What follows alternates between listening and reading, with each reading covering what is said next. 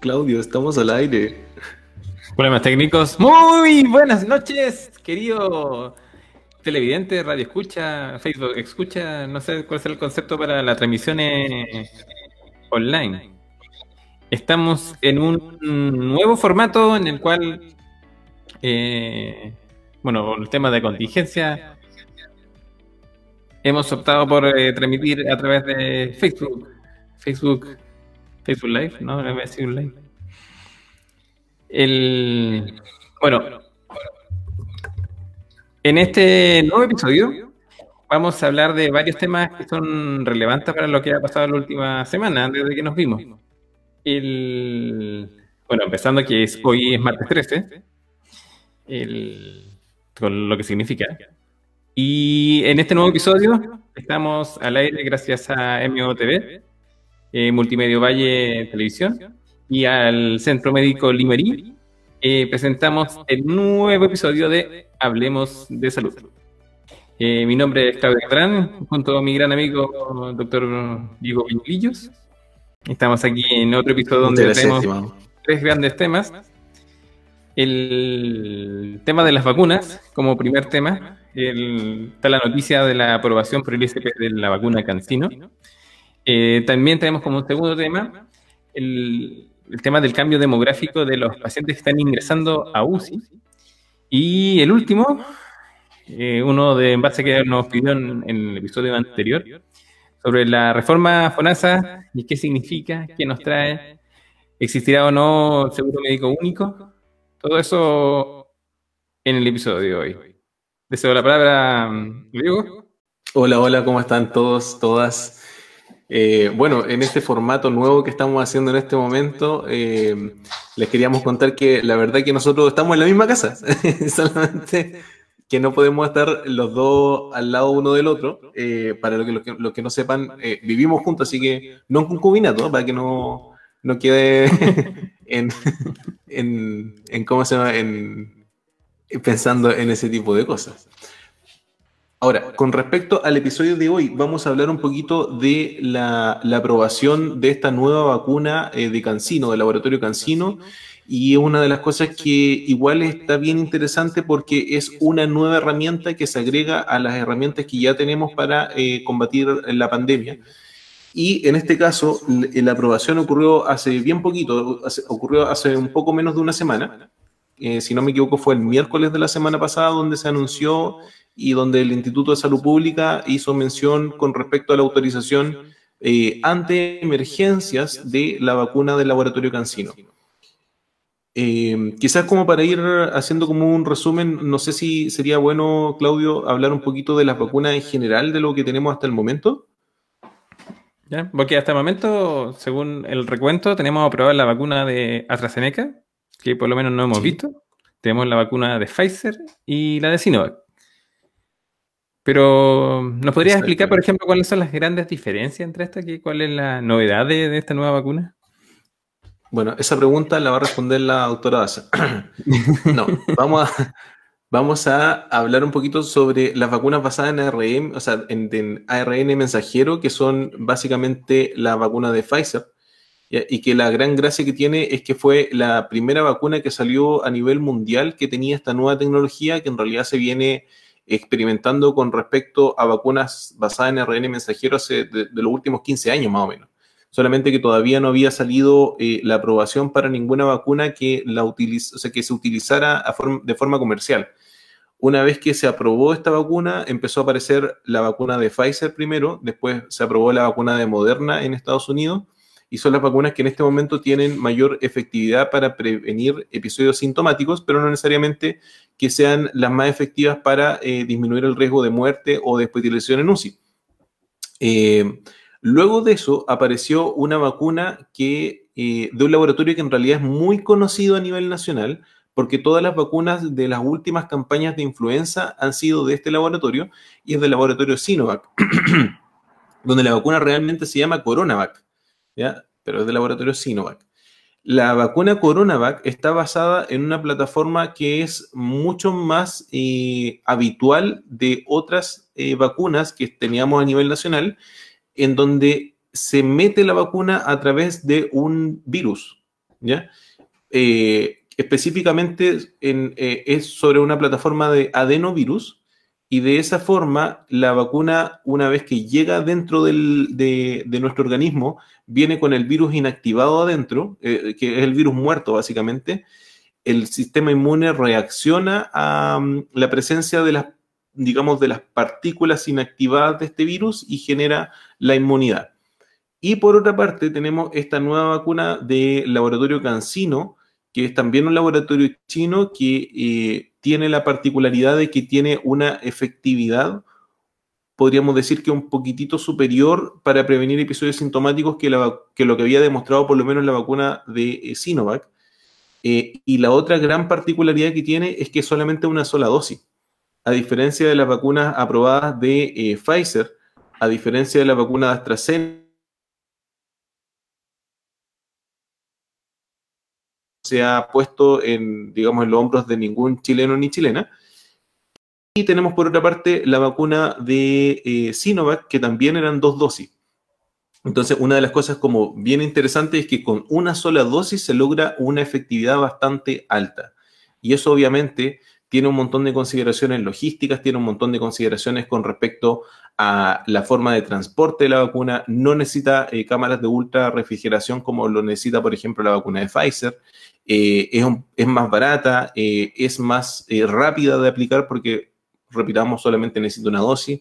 Así que tiene como hartas cosas que son bien interesantes para, para que eventualmente se, empiece a utilizar en la población chilena.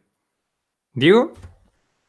Sí. Acá te tengo una pregunta. Yo creo que muchos se la deben estar haciendo, la verdad. Es que, porque al final esto, un, para no entendido, este es un tema de marcas. Como Coca-Cola, Pepsi, si es que hubiera más bebidas cola, aquí hay distintas marcas. Y se ha hablado mucho del tema de la efectividad. Eh, la Inca Cola no es una bebida cola, por mucho que tenga el nombre cola en el de. bueno, claro. Por ejemplo, se ha hablado del tema de la efectividad de la vacuna. Que Pfizer es mejor, que la Sinovac es mejor. Ahora, los números que estamos viendo de la mm, Cancino igual no son cercanos al 90%. Entonces, la pregunta es: ¿qué significa? O sea, yo me pongo la vacuna y no me va a dar COVID, eso es el... Así yo veo que, es mejor. ¿Cómo puedo responder esto de...? La primera cosa que es bien importante es eh, la interpretación en realidad de esos números. Cuando hablamos, por ejemplo, de la vacuna de Pfizer y hablamos de que la efectividad para prevenir episodios sintomáticos entre leves a graves es como del 95%, es sobre una población en específico que no necesariamente es la misma población sobre la cual se probó la vacuna de, o sea, de, de, Sinovac, ¿ya? la Coronavac.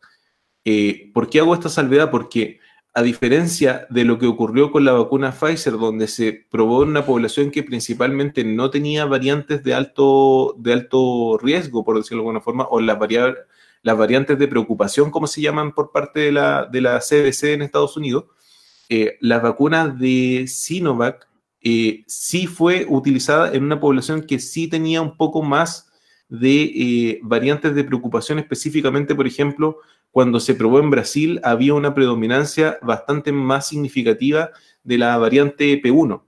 Entonces significa que estuvo probada en condiciones que fueron un poco más eh, adversas para la vacuna y aún así mantuvo una, o sea, una efectividad bastante aceptable. Eh, según la Organización Mundial de la Salud, una vacuna es aceptable cuando tiene una efectividad por sobre el 50%. Pero recordemos que eso es para prevenir el, o sea, los episodios sintomáticos de coronavirus y no necesariamente significa que no prevenga de episodios graves o muerte por coronavirus. Y en realidad lo que pretendemos con las vacunas es básicamente eso, cuando eh, utilizamos la vacuna de la influenza todas las temporadas anteriores, la vacuna de la influenza realmente tiene una efectividad que en torno al 50%. Sin embargo, lo que pretende hacer la vacuna es evitar eh, muerte, básicamente, por influenza. En este caso, la vacuna del coronavirus también, lo que se pretende con las vacunas es básicamente disminuir la posibilidad de que las personas terminen muriendo si es que llegan a infectarse, porque, y tenemos que hacer hincapié con respecto a esto, las vacunas no previenen el hecho de que una persona se infecte, sino que solamente lo que previenen es eh, que tenga eventualmente un comportamiento más eh, agresivo en realidad su enfermedad y que termine muerto u hospitalizado en, una, en, una, unidad de cuidado intensivo. Por eso que eh, hay que hacer como siempre la salvedad que independiente que la efectividad de algunas pueda ser más o menos, no significa que no funcione o que no sirva, porque lo que se pretende con esa vacuna es, como les decía, los episodios graves o eventualmente la muerte, no, no es el objetivo necesariamente la vacuna, pero obviamente sería un objetivo ideal eventualmente el prevenir el contagio de la enfermedad. Entonces, por eso que independiente de que tengamos una campaña de vacunación bastante exitosa, tenemos que mantener todas las otras medidas de cuidado, el lavado de manos, el distanciamiento, el, uso de la mascarilla, el, aislamiento social, como para evitar que el virus se siga propagando, porque aún en personas vacunadas podría seguirse propagando. Ahora, una pregunta que también puede ser, porque volvemos al tema de marcas. Son distintas marcas, son distintas opciones. Eh, yo no me he vacunado, voy al centro de vacunación de mi localidad. ¿Puedo elegir cuál quiero poner? ¿Es una opción? ¿Puedo, ¿Sabe que yo quiero ponerme la vacuna Coca-Cola?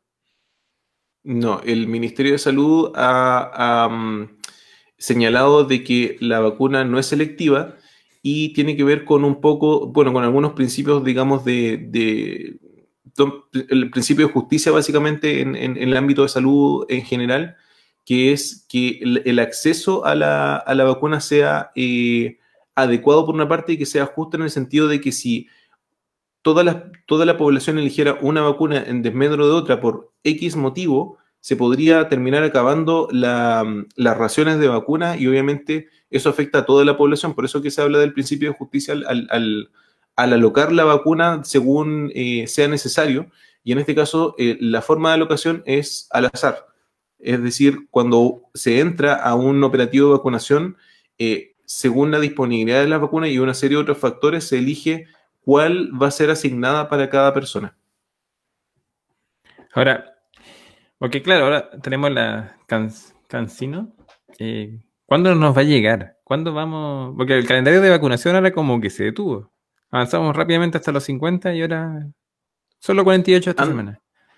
Sí, se ha ralentizado el calendario de vacunación, pero tampoco tiene que ver con motivos de stock ni nada de eso, sino que fue una decisión del ministerio aparentemente para disminuir eh, quizás la sobrecarga de trabajo que pueden haber en los vacunatorios que están vacunando no solamente la vacuna contra el coronavirus, sino que también las vacunas eh, contra influenza. Puede que haya sido esa la racionalidad, la verdad que no lo sé, pero eh, con respecto a cuándo podría llegar la vacuna de Cancino, es una pregunta que tampoco puedo responder porque tampoco se ha llegado ninguna información oficial con respecto a cuándo podría llegar la vacuna. Solamente se hizo la aprobación ante emergencia, que es un poco diferente a la aprobación eh, de emergencia que ocurrió con la vacuna de coronavirus de eh, Pfizer y la vacuna de Sinovac, porque esta es ante emergencia, o sea, en el caso de que fuera necesario utilizarla, se utiliza, aparte de que es una aprobación de emergencia, que es como la, salvedad, igual como ocurrió, por ejemplo, con la vacuna de AstraZeneca, que también tiene una, aprobación ante emergencia, eh, pero no la hemos visto a pesar de que se aprobó hace ya creo que más de un mes en Chile. Ahora, em, quiero recordarle a las personas que nos están viendo en este minuto que siendo las 21.48 de la noche, estamos en vivo y el espacio da para que cualquier pregunta, duda que tengan, mm, nosotros podemos responderla en vivo. Así que los invito a las personas que nos están viendo a dejar sus comentarios, porque la idea es ser lo más interactivo posible. No sé si del tema, Diego, se queda algo en el tintero para también retomar nuestro segundo tema. Y además, eh, recordar que teníamos un video del Hospital de Valle.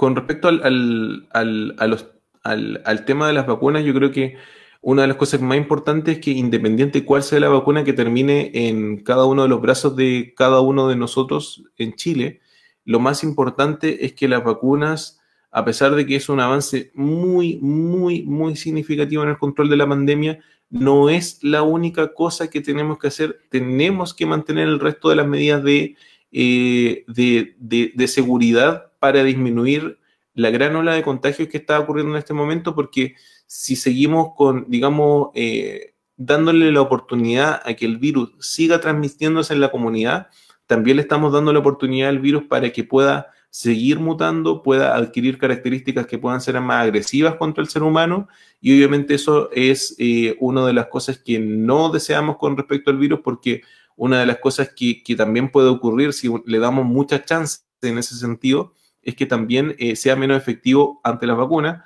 y también eso es una de las preguntas que, se, que ocurren mucho en redes sociales si, si en este momento se ha eh, identificado que el virus o por lo menos las, las los virus circulantes en Chile tengan eh, alguna importante resistencia a la acción de las vacunas y la verdad que por lo menos hasta ahora no se ha identificado ese tema.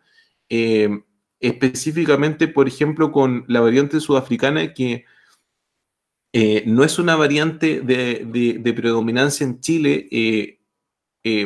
se ha visto que con la vacuna, por ejemplo, de AstraZeneca, eh, se ha portado mal en el sentido de que la efectividad de la vacuna ha disminuido de forma muy significativa cuando predomina esa variante, pero con otras vacunas, por ejemplo la de Pfizer o la de Moderna, no ha ocurrido lo mismo. Entonces, también eh, hasta el momento estamos bien eh, con respecto a la efectividad de las vacunas, aún teniendo variantes de preocupación circulantes en Chile. Así que el llamado es para que la población siga vacunándose porque en este momento las vacunas siguen siendo una medida muy efectiva para disminuir eh, la, digamos, la, la oportunidad de que eventualmente nos contagiemos o que terminemos en una UCI o que terminemos fallecidos.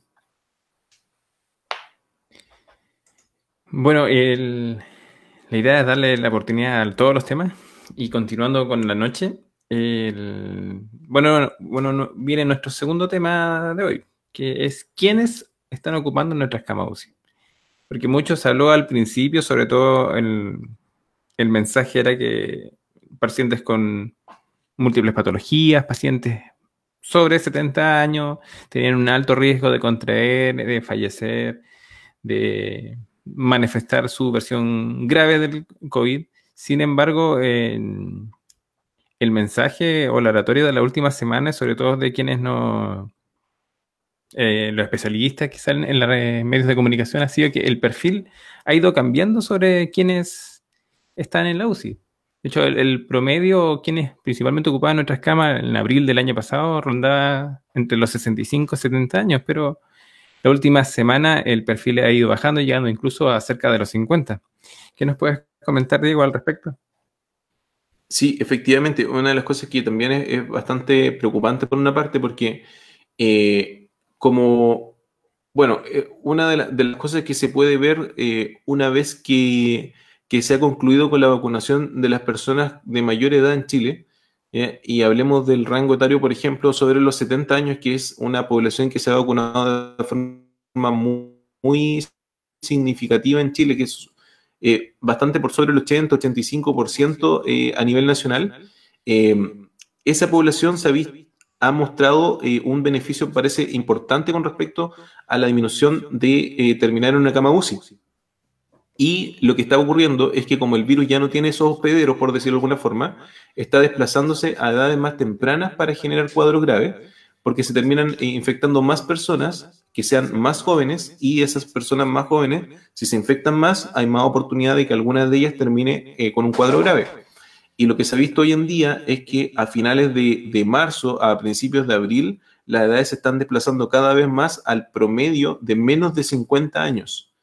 Hoy en día no es raro ver, por ejemplo, uno ve en medios sociales como eh, Twitter o, Facebook, de repente algunos colegas que están escribiendo intubé a un paciente de 20 años, se falleció un paciente de 18, eh, intubé a una paciente de 29 años, todo eso que antes era como un poco eh, raro y que aparecía en las noticias, me acuerdo perfectamente que cuando ocurrían una de esas de esa, mm, eventualidades era, era noticia.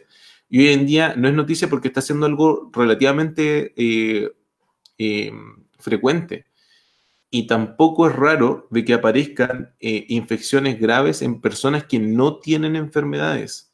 Personas totalmente sanas, a lo mejor personas que eran incluso deportistas, atletas, está ocurriendo de que esas personas terminan contagiándose por una parte, pero además terminan en la UCI.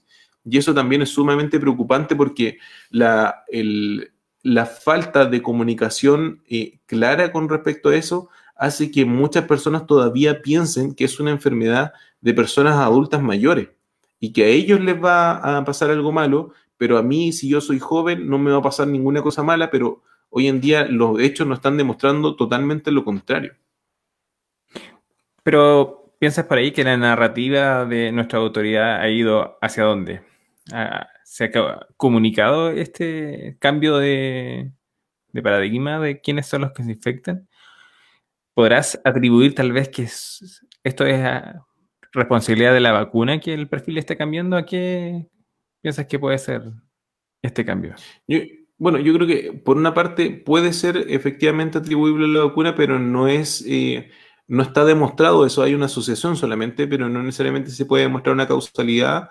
Eh, pero efectivamente las personas, las personas de mayor edad que están eh, mayormente vacunadas, eh, están las curvas, digamos, de hospitalización y de, uso de cama UCI están cayendo en ese rango etario en o, en, en, desmedro, por decirlo de alguna forma, de que las edades se están desplazando hacia edades más tempranas de las personas que terminan utilizando esa cama UCI.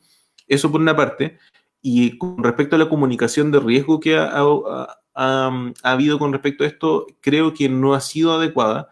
Y es una de las cosas que, siempre se señala por parte de distintas entidades gremiales, eh, algunos expertos, eh, eh, distintos especialistas en la materia, de que la comunicación no ha sido clara con respecto a que efectivamente es un fenómeno ocurriendo y que es imposible de, ocultar, o, no, o no debería, debería mostrarse un poco más yo me, acuerdo, por ejemplo, no sé si, te acuerdas, Claudio, de cuando el ministro inicialmente hablaba de que es una enfermedad que no se preocupara en general la gente porque afectaba eh, a los adultos mayores principalmente, y quizás inicialmente sí era así, pero nunca se, nunca se fue cambiando un poco la mentalidad y se siguió esa narrativa durante mucho tiempo.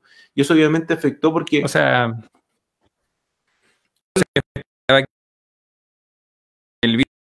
se volviera buena persona. Exacto, y no se volvió buena persona. Pues entonces, ¿qué le podemos hacer? Al final empezó a afectar a más gente todavía y, no, se ha, no se habla tanto en los medios quizás como se debería hacer para que las personas más jóvenes se dieran cuenta que sí nos está afectando. Diego, perdón que te interrumpa, eh, pero aquí eh, dentro de los comentarios, Eugenio Rivas eh, hace alusión a un concepto que volviendo al tema de que habíamos hablado del ministro Mañelich, y hace poco salió el ministro hablando de esto, la inmunidad de rebaño, ¿cierto? Que es un concepto que en las últimas semanas se ha abusado eh, sobre que cuándo vamos a, alcanzarlo y, como una especie de ideal que nos va a permitir volver a salir a la calle sin mascarilla. ¿Cuál es tu visión sobre la inmunidad de rebaño?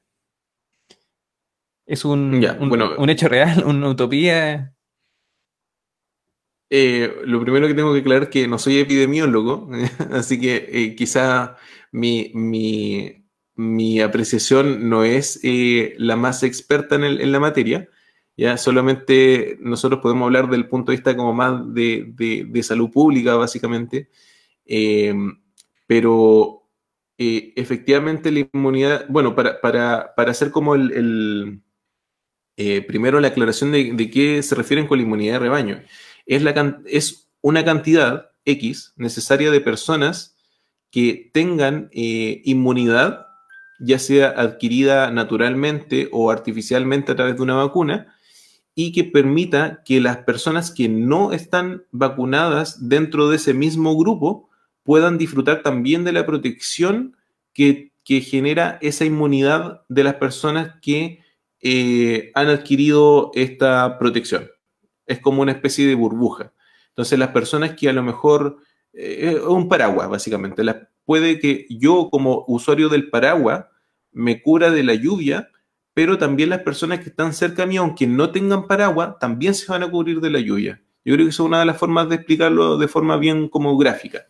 Ahora, ¿cuál es el problema? Que a veces tenemos que tener un paraguas tan grande que eh, es un poco difícil eh, lograr que cubra a todos de la lluvia y sabemos que personas se van a terminar mojando igual.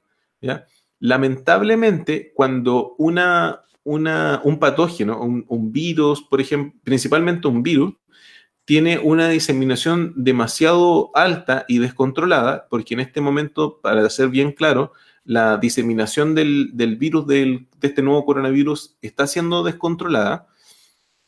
Eh, cuando ocurre eso, se dan algunas condiciones como para que la posibilidad de generar una inmunidad de rebaño sea muy difícil.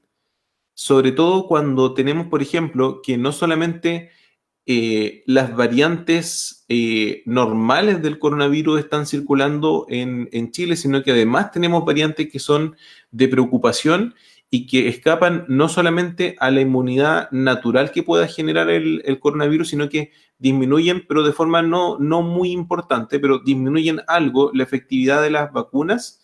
Eh, podemos tener un, un escenario donde cada vez sea más la cantidad de personas que tenemos que terminar eh, protegiendo con las vacunas como para generar este efecto de inmunidad de rebaño. Entonces, eh, el gran problema es que si uno tiene una población en donde un patógeno está bien controlado, es mucho más fácil alcanzar ese objetivo de inmunidad de rebaño, pero cuando el patógeno está muy descontrolado, alcanzar ese objetivo es mucho más difícil porque la cantidad de personas que se tienen que vacunar son eh, tantas que logísticamente es muy, muy difícil que no solamente se alcance a, acceder a la vacuna, sino que también que las personas quieran vacunarse. Entonces, eso es una de las cosas que, que, hoy en día queda la duda en qué punto podemos decir nosotros vamos a obtener inmunidad de rebaño. Y en ese sentido, cuando el ministro París habla de que se va a obtener una inmunidad de rebaño a fines de junio, es, es algo que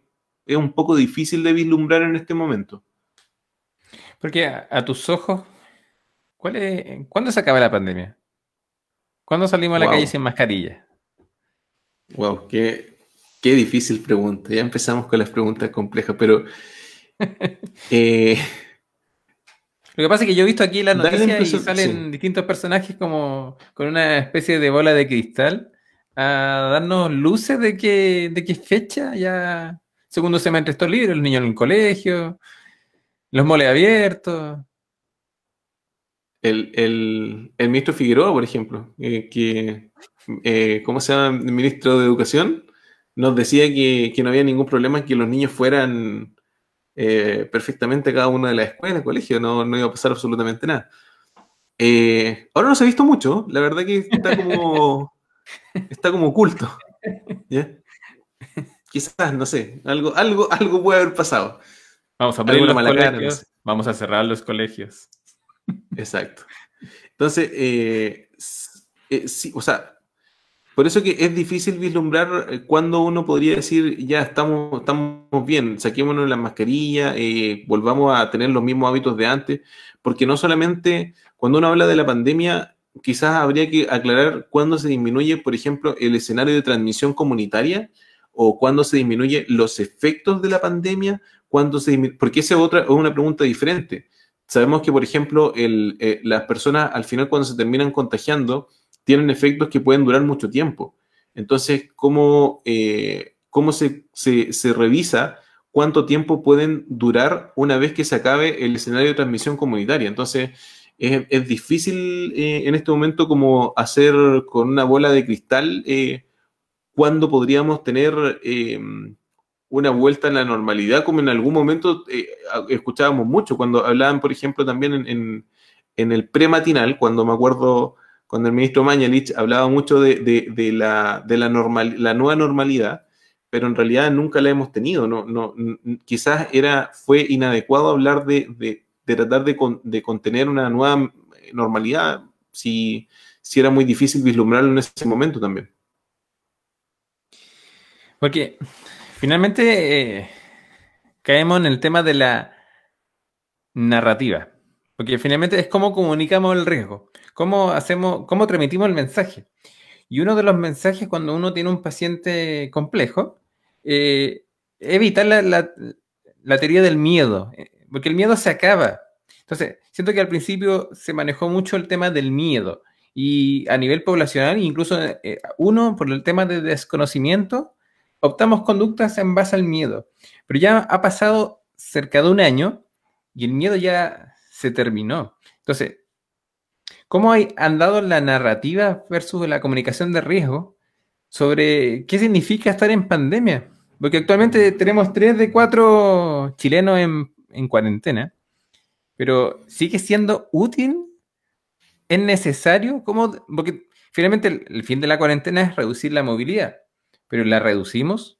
son preguntas que yo creo que muchas otras personas deben tener. ¿Qué te parece? Yo creo que para, definir eso de la, reducción de, morbilidad, de, morbilidad, perdón, de la reducción de movilidad, eh, la primera cosa que nos tenemos que hacer, como la pregunta como chileno, es, ¿nuestras cuarentenas son reales? Porque finalmente, y creo que lo habíamos hablado en algún momento en algún otro episodio, las cuarentenas a la chilena son muy diferentes a lo que hace, por ejemplo, qué sé yo, Nueva Zelanda. Eh, eh, las cuarentenas ya son cuarentenas más duras y duran poco, porque efectivamente logran el objetivo de reducir la movilidad. Para hacer una, un alcance, por ejemplo, la Organización Mundial de la Salud y distintas organizaciones, digamos, de eh, sanitaria de nivel eh, de orden mundial, hablaban de que la reducción de movilidad tenía que ser una reducción de más del 60% para que realmente fuera efectiva. Nosotros en Chile nunca, nunca, nunca, en ningún momento de la cuarentena, ya sea de esta cuarentena o de la cuarentena anterior, nunca llegamos cerca del 60%. Lo máximo que llegamos, las comunas que lo hicieron así como espectacularmente, fue cerca del 40% y nunca más lo cumplieron. Hay muchas otras comunas dentro de aquí, por ejemplo, de la provincia de Limarí, en que tenían más movilidad que antes de la pandemia. Entonces, cuando uno habla de cuarentena, ¿de qué estamos hablando? ¿Estamos hablando de que realmente se cumplió el objetivo de reducir movilidad? No. ¿ya? ¿Se cumplió el objetivo, por ejemplo, que las personas tuvieran medidas de autocuidado? No se cumplió el objetivo de poder proporcionarle medios de subsistencia a esas personas, de, poner, o sea, de poder proporcionarle, por ejemplo, la posibilidad de que efectivamente se pudieran quedar en sus casas sin pensar cómo, cómo conseguían el pan de cada día. No. Entonces, ¿de qué estamos hablando? Fue una cuarentena muy hecha la chilena. Entonces, a pesar de que efectivamente, y por ejemplo, localmente, cuando nosotros hicimos cuarentena acá en Ovalle, la primera vez efectivamente hubo una reducción de la cantidad de casos muy significativa, es porque sí esa cuarentena funcionó relativamente bien.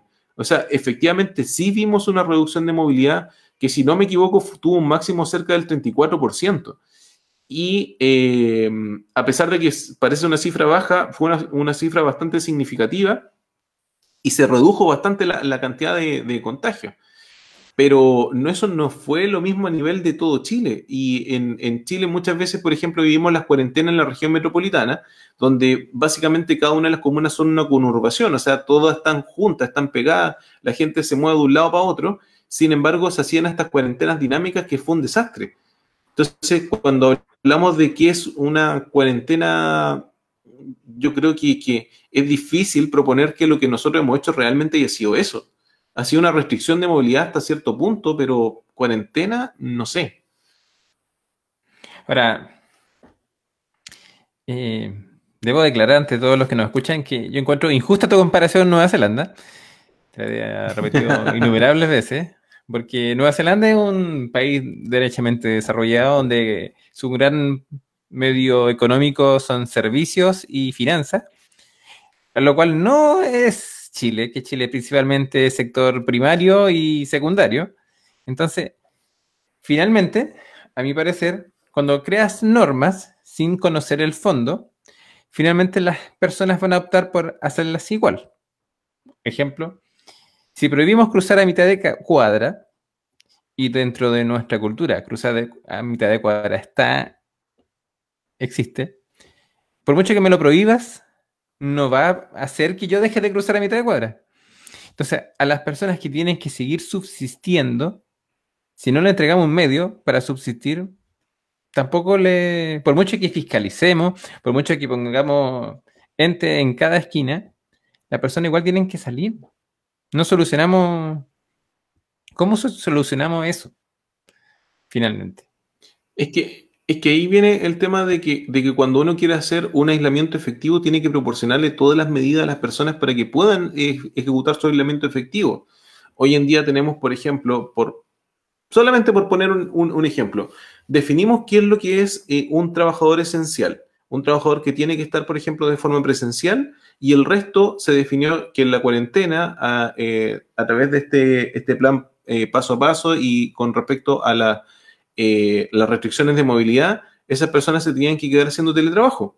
¿Qué es lo que hizo eh, parte del sector del empresariado? Definió entonces que esas personas que no deberían estar de forma presencial, les definió un rol falso para poder saltarse la medida. Entonces, obviamente, eh, estoy totalmente de acuerdo, o sea, en, el sentido de que la idiosincrasia genera que no, se no se permita que realmente las medidas sean efectivas porque al final se privilegia un montón de otros intereses antes de lo que debería privilegiarse, que en este caso el, el, aspecto sanitario. Ahora, sí tengo que eh, señalar que, por ejemplo, Suecia, que tiene una población igual de culta, igual de educada y con un eh, GDP más o menos similar a lo que ocurre con Nueva Zelanda, ah. ¿sí? Eh, ellos trataron de hacer una forma, eh, digamos, equivocada de, bueno, ahora se puede hablar de equivocada porque ya está la evidencia para decirlo, porque ellos inicialmente tuvieron una, estrategia donde trataban de conseguir la inmunidad de forma natural y fue un desastre para ellos, ¿ya? Y estamos hablando también de población que altamente educada, muy similar a la, de Nueva Zelanda, pero ¿cuál fue la diferencia? Fue el manejo eh, el manejo de la pandemia propiamente tal por parte de las autoridades, donde se les dijo un mensaje bastante más diferente a lo que es una población muy similar y se obtuvieron resultados muy disímiles. Entonces, no sé si solamente es el tema de la idiosincrasia que, tenga eh, tanta relevancia con respecto al manejo. Yo creo que el problema es del chancho y el problema es del que le da la flecha. Y yo creo que acá ha ocurrido un problema mucho, mucho, mucho del que le da la flecha. Mira, aquí tengo una pregunta de Carolina Becerra respecto a educación. Y nos pregunta mm, en forma simple sobre el, rol de los profesores con el tema de los turnos éticos.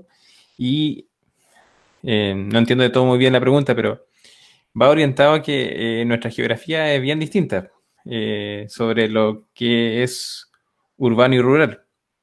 Entonces, a mi parecer, eh, por ejemplo, si soy jefe, eh, para mí es esencial que mis trabajadores vayan a trabajar. Entonces, ¿quién define lo esencial? Nunca, nunca, sean, nunca sean empleado de, de Claudio Galán, por favor. Pero eso es la Rusia, es lo que queríamos mostrarles. Claro, sí.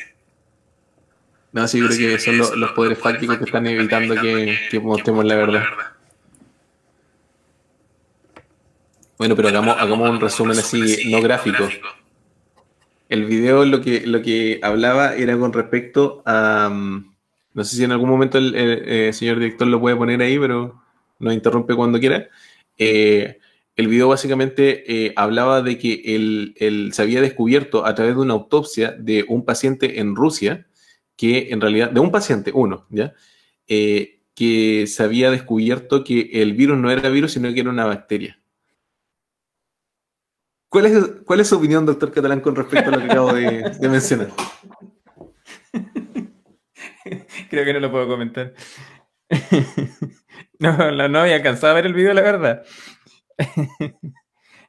Es muy bueno. ahí entramos en el, Yo creo que da para otro tema y tendríamos que traer a un invitado porque ah, de la pandemia. No sé si ha visto el concepto en algunas redes sociales sobre la máxima conspiración mundial del yo lo, considero un insulto contra todo lo, que lo han pasado mal y los fallecidos.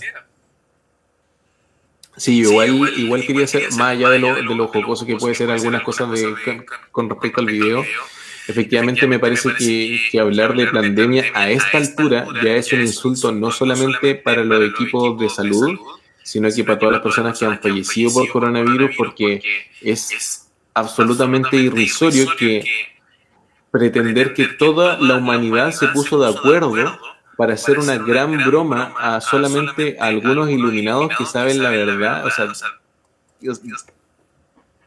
De verdad, han habido conspiraciones que, claro, que uno puede decir, esto, esto es posible, esto es más o menos algo, algo más o menos plausible, pero, pero esto es de verdad en el año 2020 a, abril del año, perdón, del año 2021 pensar todavía que el coronavirus no existe y que es una gran conspiración mundial. De verdad, ¿qué onda? Te escucho doble.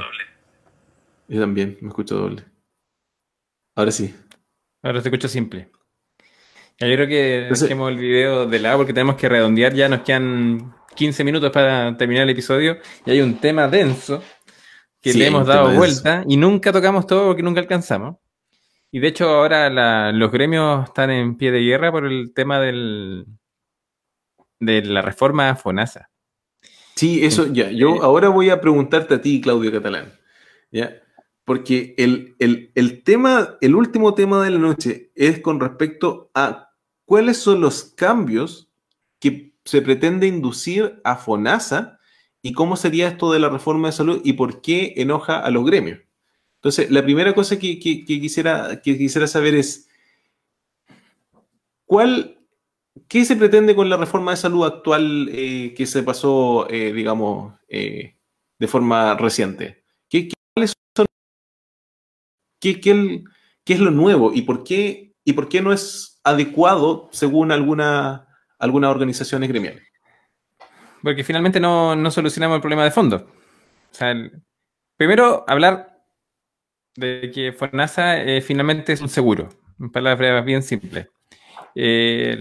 muchos pueden creer a lo mejor que el, seguro, que la salud es gratis, porque en el consultorio no nos cobran, no le cobran a nadie pero la salud está lejos de ser gratis. De hecho, ni siquiera el gobierno la financia.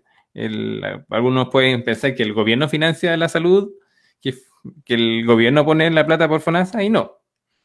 Eh, finalmente, cada uno de los trabajadores que financia la salud. El gobierno, de hecho, no pone ni uno.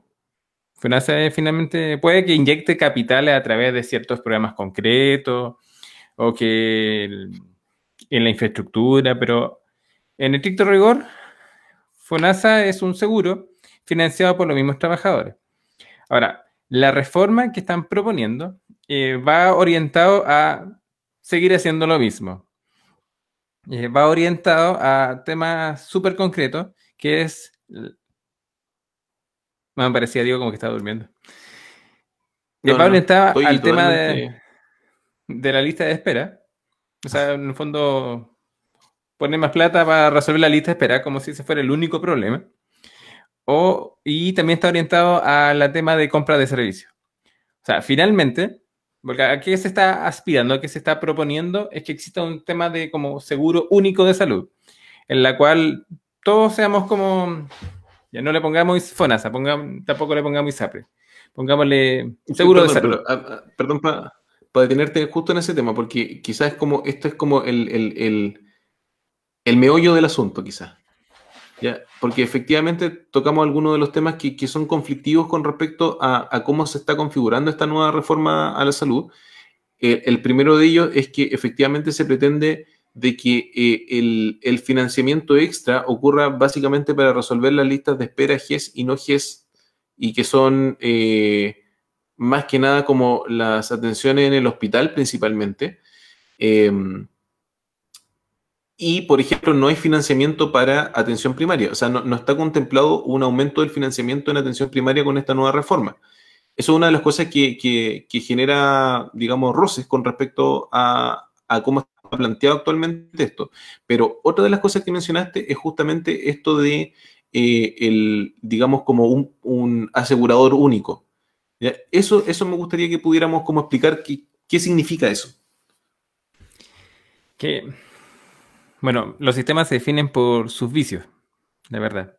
Entonces, eh, por mucho que a, alguno le pueda parecer bueno o malo el sistema actual, eh, los sistemas se definen por sus vicios. Y actualmente el sistema de ISAPRE eh, tiene un vicio importante, que finalmente la ISAPRE tienen pacientes sanos.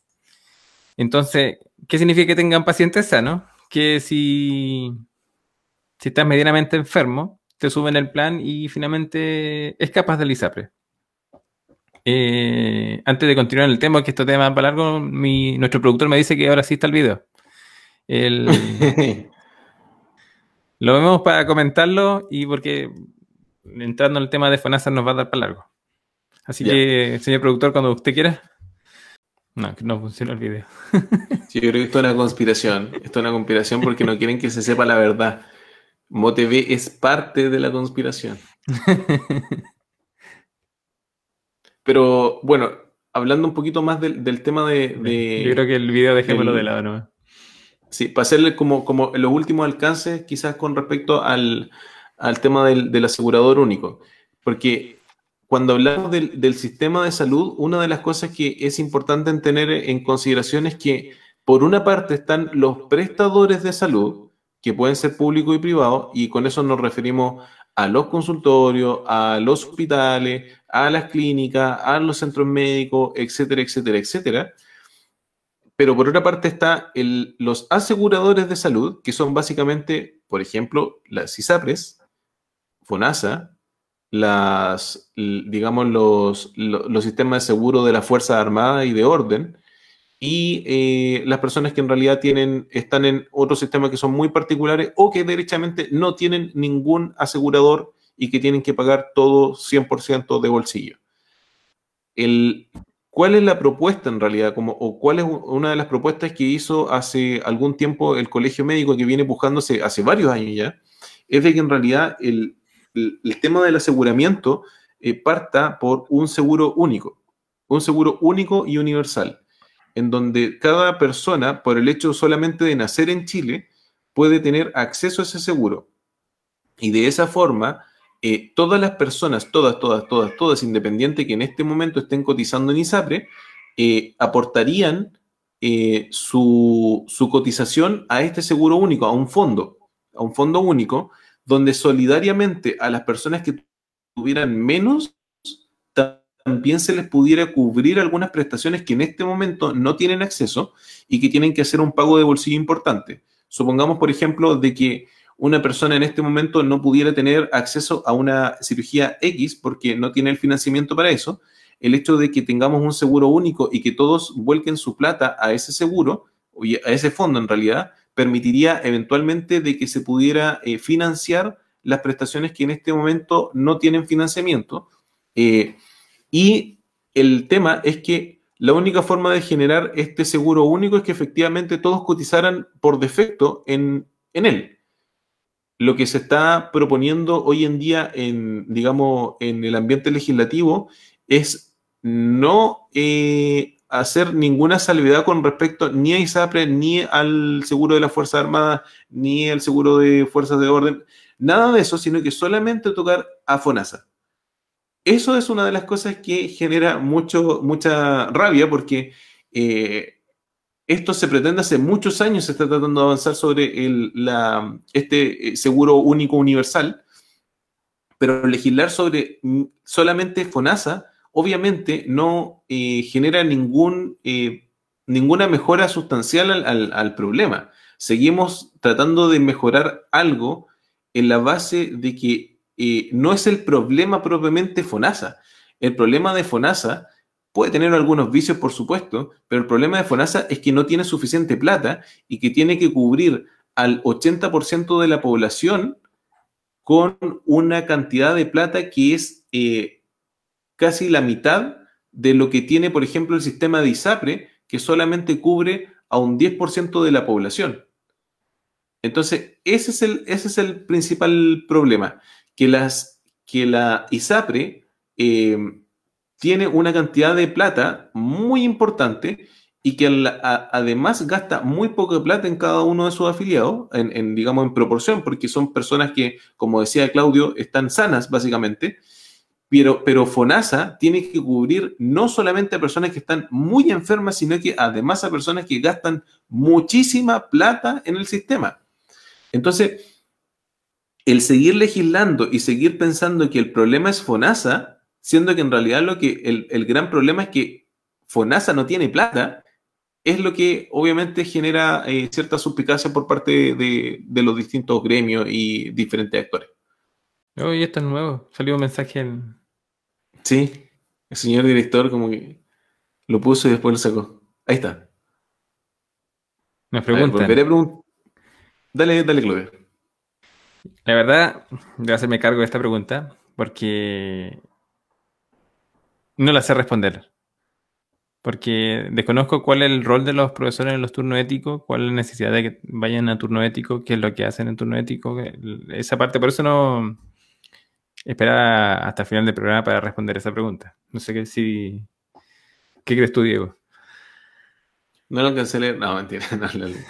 Eh, efectivamente, eh, es que también habría que ver qué es lo que, es lo que se hace, cuál, cuál es el, objetivo de que, de que asistan de forma presencial o de que tengan eh, turnos de teletrabajo, ese tipo de cosas sería importante para poder responder la pregunta, porque la verdad que con, Claudio lo desconocemos específicamente. Y después viene otra pregunta que dice, excelente iniciativa el poder contar con la experiencia de amigos que conocen directamente nuestra realidad en, pero después no dice nada más. Pero muchas gracias. Volvamos muchas gracias por el comentario. Volvamos al tema de salud. Eh, a mi parecer, el cambiar solamente el, asegurador no, responde a ningún problema. Porque el, volvemos a que este es un sistema público y que exista mayor dinero no es garantía que sea más eficiente.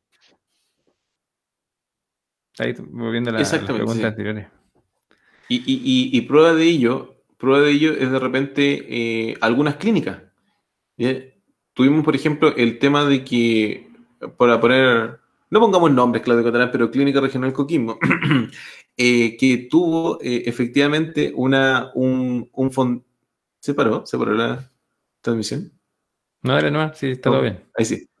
Eh, que tuvo un, un, financiamiento muy significativo, pero que sin embargo fue una, una gestión quizá menos adecuada y termina quebrando. Entonces, no significa que necesariamente el tener una cantidad muy importante de plata asegure de que eh, se utilice la plata de forma correcta. Eso estoy 100% de acuerdo.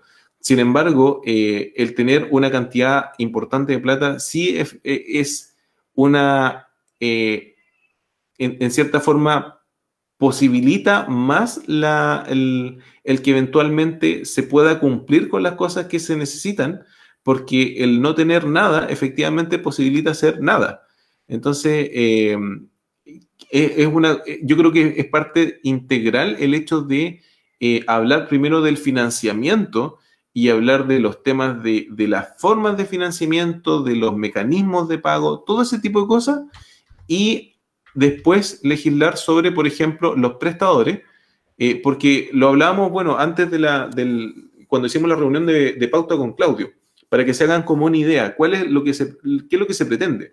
No se pretende que desaparezcan los prestadores privados, para nada, ¿ya? De hecho, puede seguir existiendo la clínica Las Condes, puede seguir existiendo la clínica alemana, etcétera, etcétera, pero con el, el seguro único universal, lo que se pretende es que exista un seguro de primer piso que se llama, o sea, que todos tengan acceso a este seguro único, universal, que todos lo, tienen, digamos, por el hecho de nacer en, Chile, pero además de eso, existan lo que se llaman seguros de segundo piso.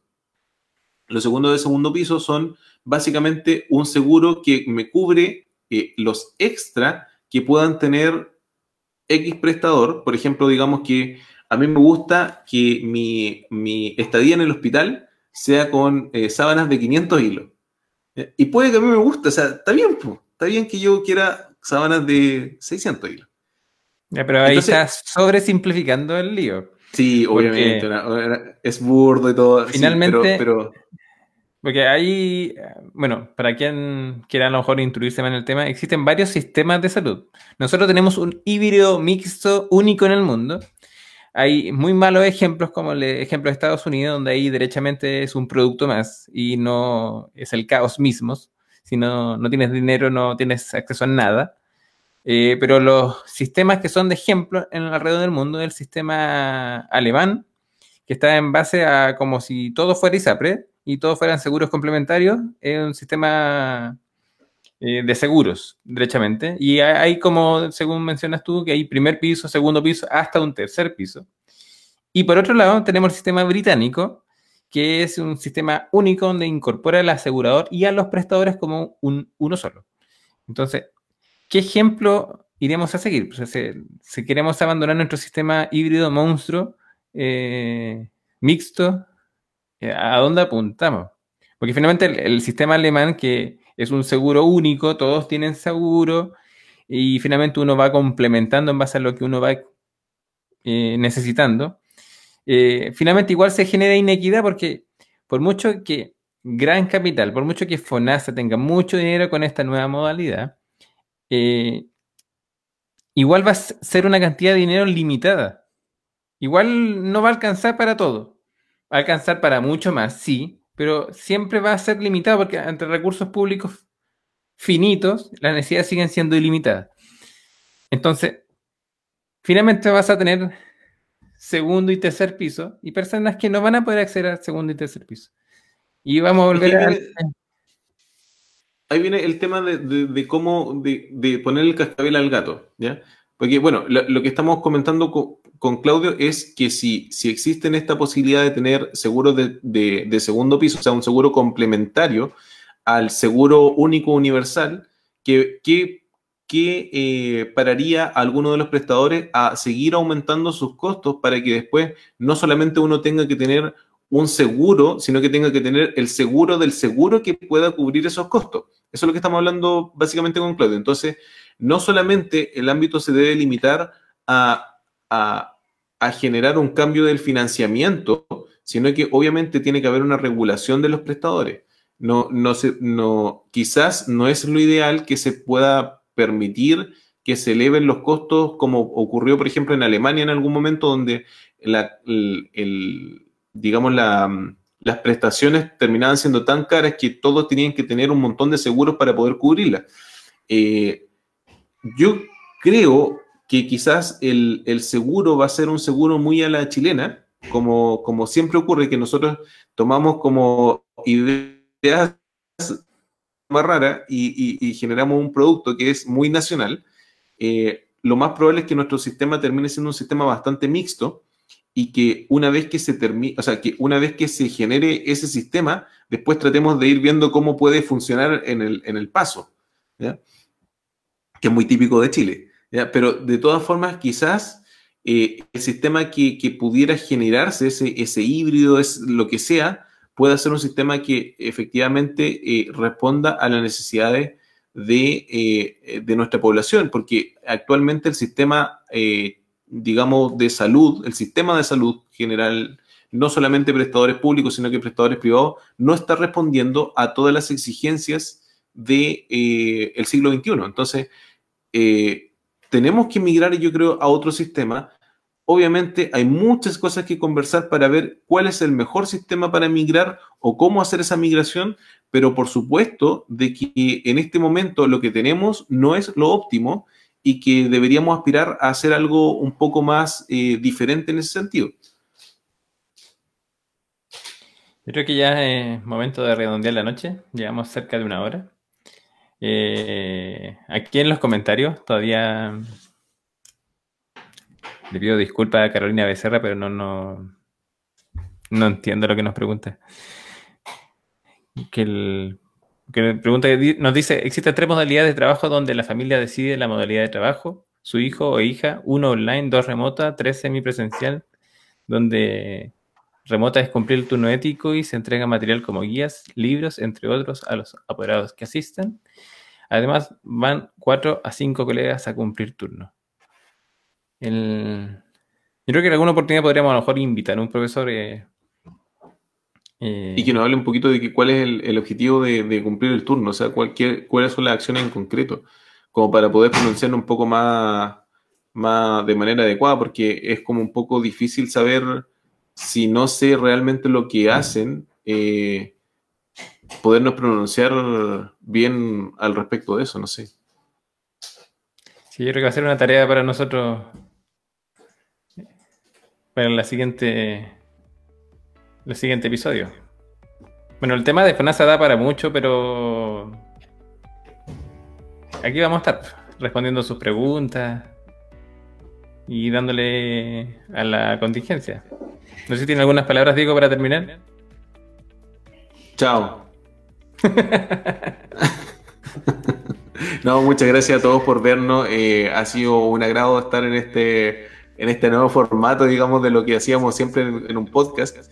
Eh, qué bueno que podamos tener esta interacción en realidad con, eh, el público, que, podamos responder las preguntas al aire. Si tienen nuevas preguntas, vayan dejándolo en los comentarios de este video, vayan haciéndolo, digamos, en el mismo, en la misma página de MoTV para después reunir esas preguntas, poder responderlas en las próximas, eh, los próximos lanzamientos de cada una de estas series de videos. Y eso, pues muchas gracias a todos. Eh, sigan cuidando sus equipos de salud. Eh, recuerden que seguimos siendo humanos, que también nos cansamos, que también, también nos morimos. Y eso también es una de las cosas que quizás es como una, que tenemos que recordar en, general como chilenos y chilenas. Eh, cuiden a los equipos, no, que no ocurra lo que pasó en Chillán, si no me equivoco, para dar como el último, las últimas palabras con respecto a esto, que, me parece totalmente inaceptable que, se, permita ejercer violencia contra un equipo de salud, porque estamos para tratar de, de literalmente ayudar a todos. Entonces, que ocurran ese tipo de cosas es súper lamentable quieran a su equipo, eh, respeten a su equipo y gracias a todos por escucharnos y estar con nosotros. Muchas gracias a nuestro oficiador, MOTV, por hacer esto posible. Así que muchas gracias y hasta la próxima semana. Yo me vacuno sin dudas contra el COVID-19. Si tengo alergia, me puedo vacunar. Si sufres anafilaxia, que son reacciones alérgicas graves, consulta con tu médico. ¿Tiene efectos secundarios? Puede que sientas dolor en el sitio de inyección, tener fiebre o malestar general en forma pasajera. Aunque te vacunes, usa mascarilla, lava tus manos, mantén la distancia física y evita aglomeraciones. Porque las vacunas salvan vidas. Cuando sea mi turno, yo me vacuno. Infórmate en gov.cl. Yo me vacuno. Ministerio de Salud. Gobierno de Chile.